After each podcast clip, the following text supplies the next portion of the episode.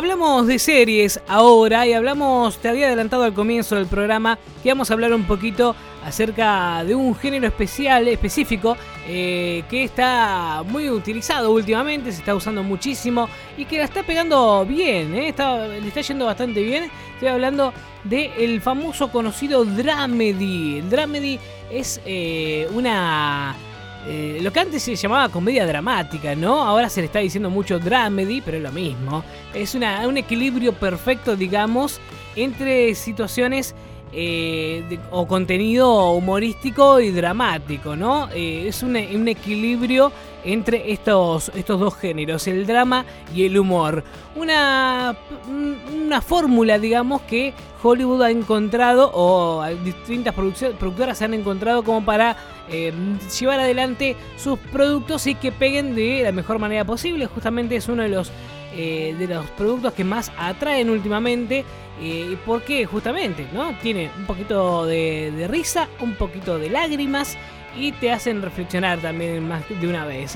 Así que hoy vamos a hablar de algunos ejemplos de dramedy, algunas series que podemos ver bajo esta, esta premisa, ¿no?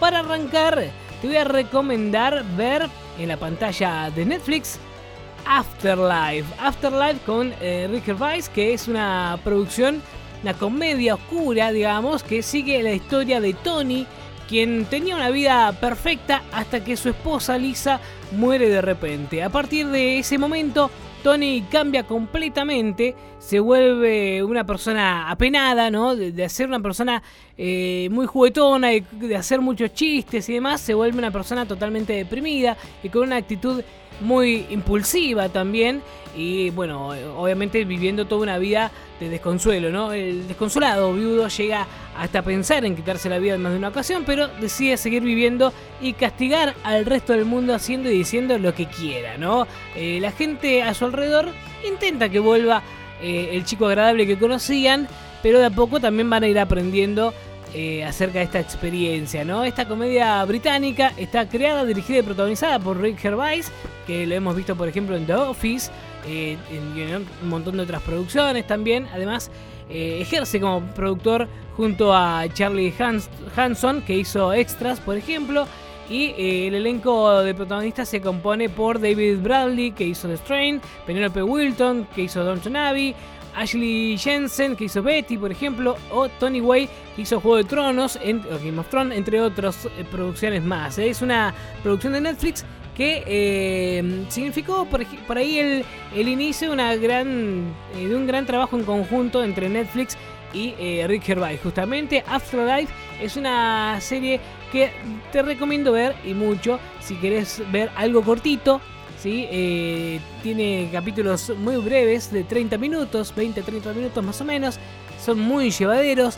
Son, eh, también te llevan un poco a reflexionar algunas cuestiones de la vida. Eh, y que toma, toma mucho de humor, mucho de drama, justamente por eso es un dramedy, donde tocan el tema de, la muerte y después de la vida, ¿no? el más allá, con una idea muy, mm, muy entretenida, y eh, divertida y respetuosa también. ¿eh? Así que interesante para ver esta producción que está disponible, como te dije, en la pantalla de Netflix. Por otro lado, otra producción también de Netflix. Eh, hoy van a ser todas de Netflix, me parece, así que te voy adelantando eso. Pero otra producción que también podés ver en esta plataforma es una serie que se llama Cómo vivir contigo mismo o Living with, Yourself, que es una comedia que se sigue en la historia de eh, George Eliot, que es un personaje que hace Paul Rudd en este caso, un hombre que está agotado y se encuentra estancado tanto en su vida personal como profesional. Su matrimonio está un poco en crisis, eh, su trabajo no le da satisfacción y eh, ya no sabe qué más hacer. El desesperado hombre se somete a un nuevo tratamiento para llegar a ser una persona mejor y encontrarse bien consigo mismo y en ese momento descubre que ha sido cambiado por un George nuevo y mejorado. Sí, lo, fue, lo clonaron al muchacho y eso va un poco la, historia, ¿no? Que su primer capítulo es muy de ciencia ficción, eh, muy entretenido también. Que después, si bien no lo va dejando de, a poquito el tema de la ciencia ficción, no lo suelta del todo durante el resto de la serie, que dura 8 episodios nada más, y este, nos va mostrando también un montón de situaciones eh, dramáticas, un montón de situaciones de humor divertidas. Paul Rudd siempre nos divierte un poco, sobre todo esta nueva versión de George que ha surgido luego de este experimento.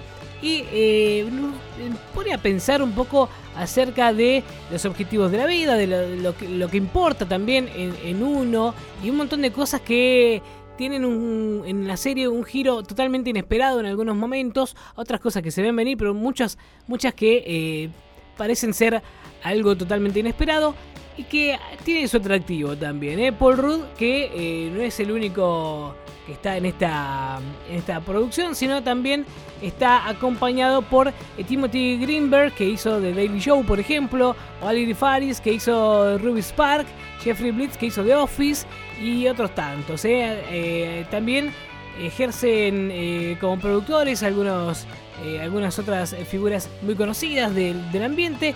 Y eh, Faris Gayton son los directores de la serie y es una producción de eh, Jax Media, Lakely Studio, Story, perdón, y junto a Netflix en este caso.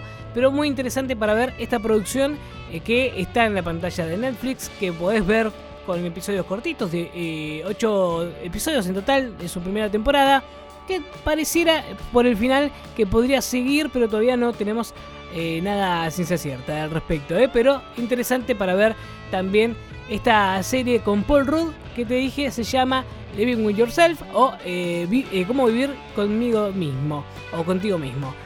Otra producción dramedy también, otra serie que combina esto del drama con la comedia. Es una serie que hemos recomendado más de una vez también acá en Luz, Cámara y Rock. Se llama Muertos para mí, Dead to Me, que es una comedia que narra la historia de una íntima relación entre una viuda y una mujer fuerte. Jen, interpretada por Christina Applegate, es una mujer con un sentido del humor negro y con problemas en controlar su ira. Esta mujer lleva meses luchando por mantenerse serena después de que su esposo muriese atropellado, ¿no? Tras este suceso, Jen comienza una amistad con Judy, que es interpretada eh, por Linda Cardellini, un espíritu libre que transmite tranquilidad, ¿no? Y, ahí se empieza a entablar una relación que al principio eh, no se da, o, o Jen al menos no quiere saber nada con Judy, pero de repente, de a poquito, digamos, se van acercando y se van convirtiendo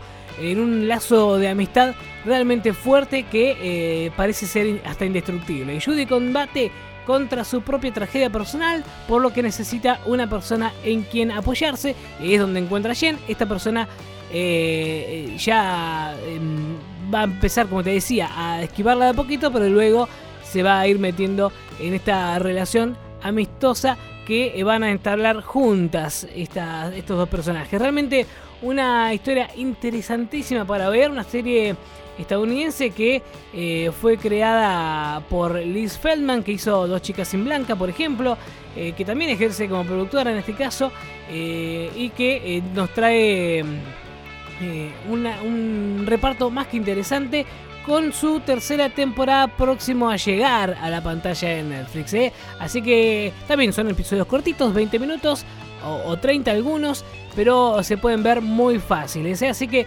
aprovecha y disfruta. Esta es otra producción que te recomendamos ver eh, con esto que tiene que ver con los dramedy, este, esta combinación, este equilibrio perfecto entre drama y comedia que te aconsejamos ver, disfrutar y después que nos cuentes qué te pareció acá en Luz, Cámara y Rock.